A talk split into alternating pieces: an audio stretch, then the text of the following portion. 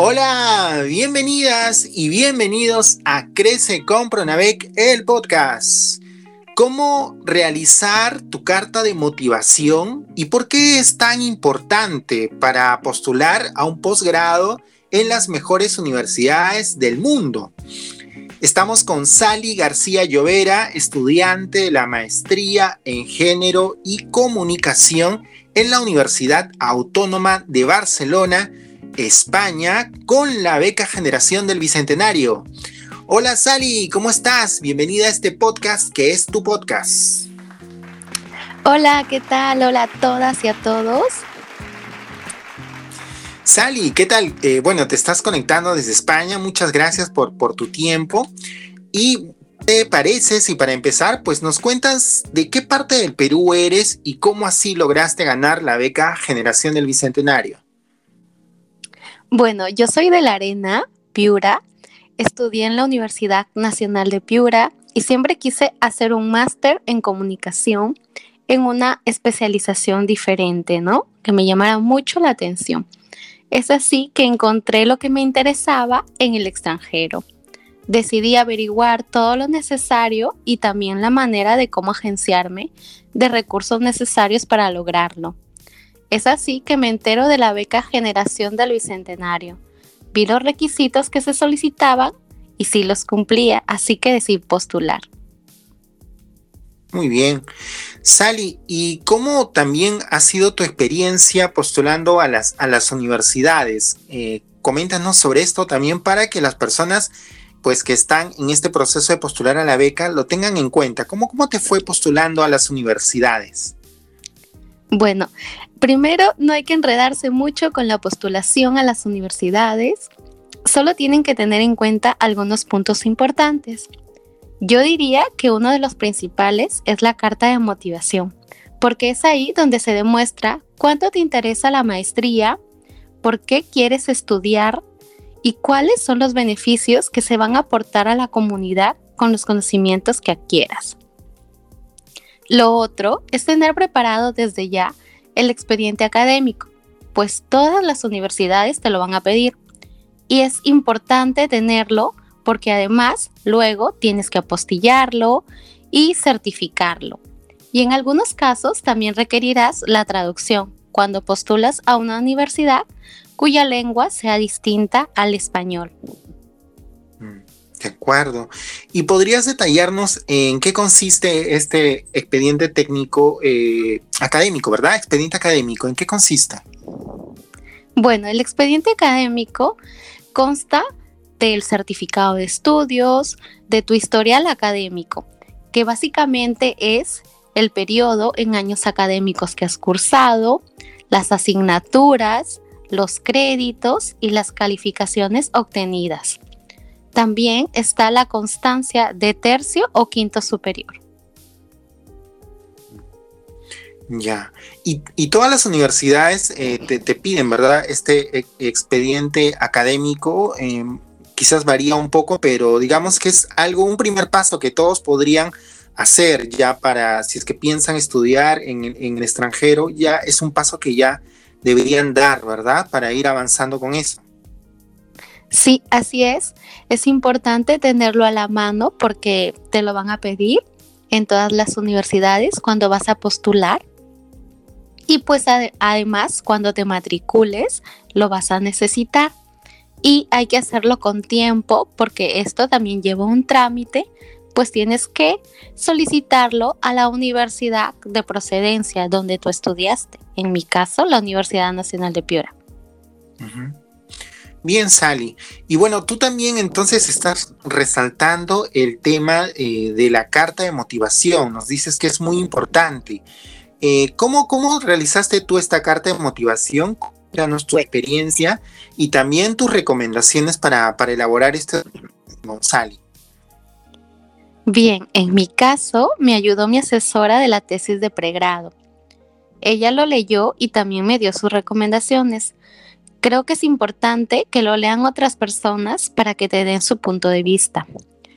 Mi recomendación es que lo realicen desde Uno, ¿por qué te interesa realizar estos estudios de maestría? Es decir, ¿qué es lo que te motiva? ¿Por qué quieres realizar ese máster en esa universidad? Es decir, ¿por qué quieres estudiar allí? Luego, ¿cuál es la experiencia que tienes en el campo de estudio de la maestría, sea profesional o de voluntariado? Y finalmente, ¿cómo vas a utilizar los conocimientos que adquieras en el máster en beneficio de quién o de quiénes? Mm. En cuanto a la forma, como dijimos, es importante que lo muestres a alguien más, de preferencia que sea alguien de la academia. También es importante consideres aspectos técnicos como una buena redacción. Y además, algo que es importante es el componente emocional. El componente emocional, o sea, que, sea como motivador, que... Claro, que, que sea inspirador, que sea motivador, que demuestre lo que realmente sientes por ese máster que quieres hacer, algo lo que, por qué te inspira esto, por qué lo necesitas o por qué sientes que es importante hacer este máster, ¿no? Que has elegido y en qué te va a ayudar y cómo va a ayudar a los demás. Bien. Bien, Sally, pues ahí está entonces tu recomendación. Eh, y se repite, te comento que se repite el tema de que debería leer este documento, la carta de motivación, debería leerlo otras personas. Porque a veces pues uno puede decir, bueno, me parece que aquí está, pero siempre es eh, recomendable tener esa alimentación de, de, otras personas, ¿verdad? Eso, es, eso se, se resalta, ¿verdad? Sí, es importante tener otro punto de vista porque nosotros a veces escribimos y pensamos que está bien y, y, eso es aceptable, pero igual si alguien de la academia especialmente puede revisárnoslo, pues es importante, nos ayuda a ver, a darle otra mirada, nos revisa la redacción, el contenido y nos puede aportar ¿no? sus opiniones para mejorarla y enviar una carta de motivación pues de la mejor manera posible. La mejor información en Crece, el podcast de Pronavec. De acuerdo, Sally. Bien, pues hemos tomado nota de tus recomendaciones y también aprovechando de que tú te encuentras en España, eh, nos comentas que en el mes de mayo, en el mes de mayo es, es, un, es un tiempo en el que se realizan las ferias virtuales de las universidades eh, en España que ofrecen sus posgrados. Entonces es, es un mes, ¿verdad? A tener en cuenta el mes de mayo, Sally. Así es, es el periodo de presentación de solicitudes también te puedes inscribir a estas ferias que son virtuales y gratuitas y podrás conocer más de cerca la temática de los máster. Podrás tener el contacto de los encargados de los programas y podrás hacer preguntas para resolver tus dudas. También iniciar el contacto o conocer a los que podrán ser tus futuros compañeros o compañeras.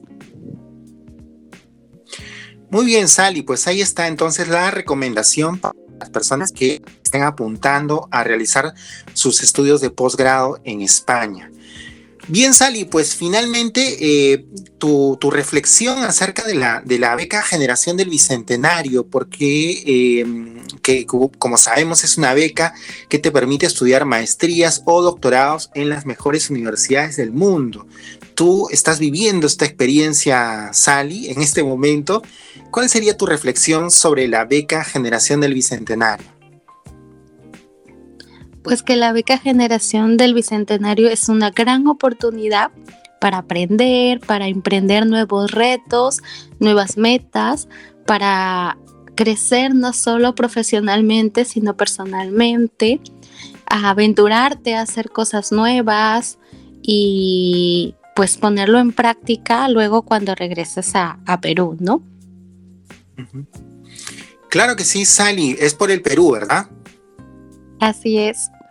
Bien, bien Sally, ya está, no, no, te quitamos más tu tiempo, sabemos que estás estudiando eh, y pues eh, agradecemos tu, generosidad para, para, el público, el podcast crece en este momento que has compartido tus conocimientos. Gracias también a todas las personas que están escuchando este podcast. Como siempre, las animamos y los animamos a que lo compartan para que así crezca esta comunidad del conocimiento y pues podamos grabar más podcasts. Muchas gracias, Sally, y gracias otra vez a todos. Nos encontramos en un próximo episodio de Crece Compro Navec, el podcast. Gracias, Sally. Gracias a ti por la invitación. Adiós a todos y a todas y a participar.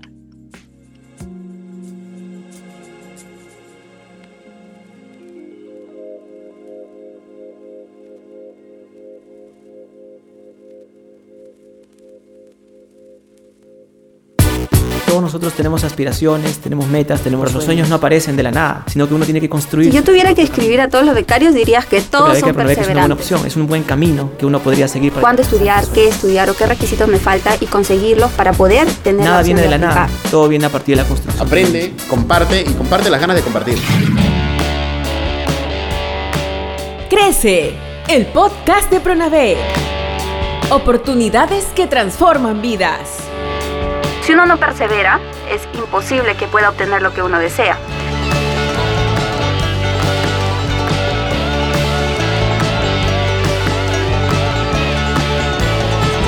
Crece